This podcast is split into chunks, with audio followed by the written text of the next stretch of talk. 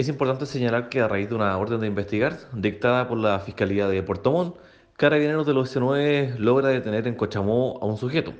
quien está imputado del delito de violación en contra de una niña menor de 14 años. El sujeto pasó esta mañana a control de detención, siendo formalizado y quedando en prisión preventiva por el plazo que dura la investigación,